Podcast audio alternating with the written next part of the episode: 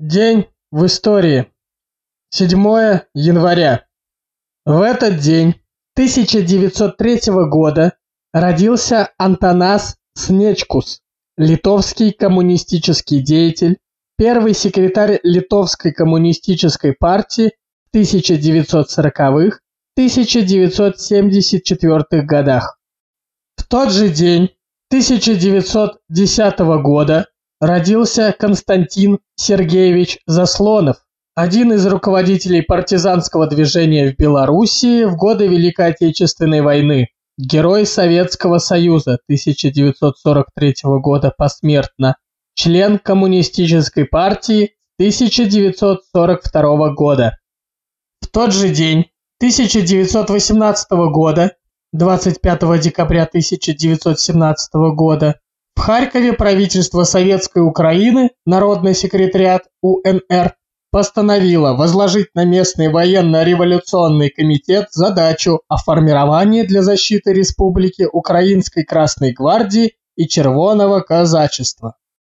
В тот же день 1919 года в Кисловодске белогвардейцами был убит глава Чрезвычайного комитета Северо-Кавказской Советской Республики, член ВЦИК журналист, русский революционер Александр Юльевич Ге, настоящая фамилия Голберг.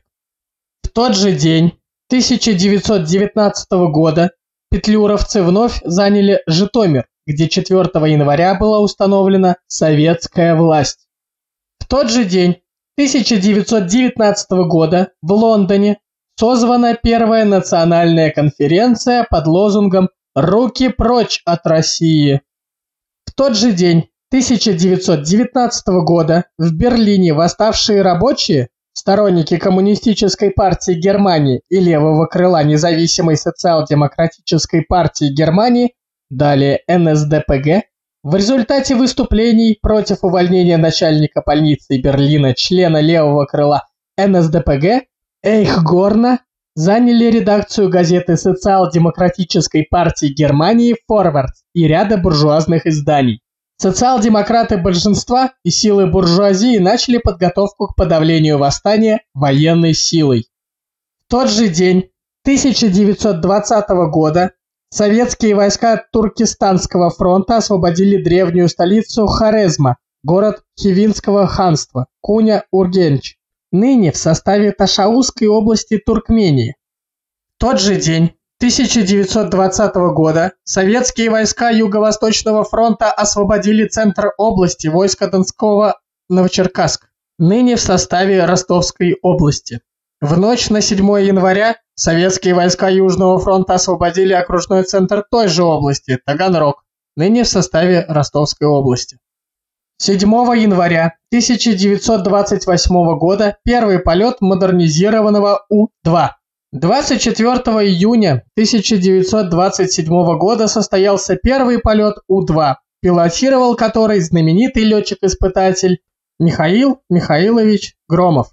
Не доведенный до рабочих характеристик двигатель М1 доставлял немало проблем, и конструкторскому коллективу на первых порах пришлось доводить не столько самолет, сколько капризный двигатель. В целом учебный биплан получил хорошую оценку, однако был перетяжелен и обладал низкой скороподъемностью. 2000 метров достигались за 29 минут. Устранить обнаруженные при испытаниях недостатки удалось на второй машине. Профиль крыла стал тоньше, законцовки крыльев и оперение сделали эллиптическими, а руль направления необычайно большим. 7 января 1928 года модернизированный У-2 совершил первый полет. К концу 1928 года завершились испытания опытной серии У-2, после чего был начат его серийный выпуск на заводе номер 23 Ленинграда. В ходе производства самолет и его силовая установка непрерывно совершенствовались. К примеру, После 1935 года на У-2 стали устанавливать более мощный двигатель М11Д мощностью в 115 лошадиных сил. На базе У-2 было создано большое количество модификаций. Кроме учебных, строили самолеты для опытных посевов, вариант АП – аэропыл, боевой подготовки, ВС – вооруженный самолет, выпускались трехместные административные СП самолет спецприменения, санитарные варианты С-1, С-2, ПО-2С. В годы войны У-2 использовались как легкие ночные бомбардировщики ЛНБ. Послевоенные годы строили ПО-2 лимузин с закрытой кабиной для перевозки людей и грузов. Поступление самолетов в У-2, также ПО-2, ВВС СССР началось в 1930 году. Первое боевое крещение они получили в боях на озере Хасан в 1938 году. Несколько санитарных самолетов санитарной модификации С-1 использовались при эвакуации раненых. Во время Великой Отечественной войны этот самолет стал поистине легендарным. К началу войны в армейских подразделениях насчитывалось 3500 единиц У-2, в роли легкого ночного бомбардировщика они сыграли решающую роль на фронте. Командование Люфтваффе, прозвавшее наш самолет «Русфанер», даже издало приказ, что за каждый сбитый самолет по два летчиков представляли к наградам.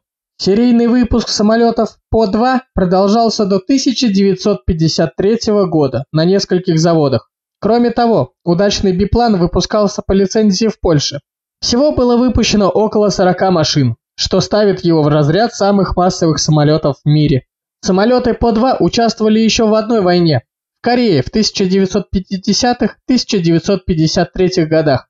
Ночники в Северной Корее продолжали свою работу вплоть до последнего дня войны. Они доставляли немало хлопот американцам, нанеся им чувствительные потери, потеряв при этом только 9 своих машин. 1933. Этапы коллективизации в СССР 1929-1934 года. Отрывок из «Очередные мероприятия по организационно-хозяйственному укреплению колхозов. Январь 1932, май 1933. 7 января 1933 год. Москва. Начал работу Объединенный пленум ЦК и ЦКК ВКПБ. По итогам выполнения первого пятилетнего плана 7-12 января 1933 год Сталин в своем выступлении прямо обвинил местные кадры в саботаже хлебозаготовок 1932 года.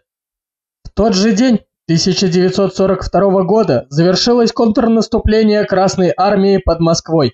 Советские войска сняли угрозу захвата столицы и всего центрального промышленного района страны. 1942.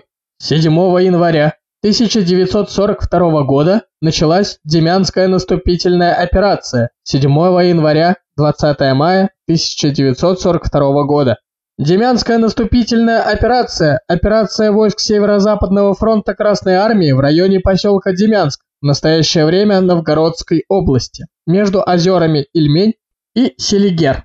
В январе-феврале 1942 года советские войска перешли в наступление и окружили основные силы 2-го армейского корпуса 16-й немецкой армии группы армии «Север», так называемый Демянский котел. В окружении оказалось 6 его дивизий, около 95 тысяч человек. Бои по ликвидации окруженных войск затянулись. Противник не был прочно блокирован с воздуха что позволяло ему по воздуху перебрасывать окруженные войсками пополнения, боеприпасы и продовольствие. В марте противник при поддержке основных сил первого воздушного флота начал операцию по деблокаде своих войск. В течение месяца шли непрерывные бои.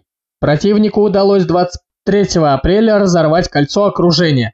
Образовался так называемый Рамушевский по названию села Рамушево Коридор шириной к концу апреля 6-8 километров. Предпринимавшиеся с 3 по 20 мая попытки войск Северо-Западного фронта замкнуть коридор и ликвидировать демянскую группировку противника успеха не достигли. Демянская операция, несмотря на незавершенность, оказала положительное влияние на ход боевых действий на северо-западном направлении. Войска фронта нанесли врагу ощутимый урон в живой силе и технике. 1985. День памяти летчика-испытателя Кокинаки. 7 января 1985 года скончался Владимир Константинович Кокинаки 1904-1985. заслуженный летчик-испытатель СССР, дважды Герой Советского Союза. Таким был день 7 января в истории.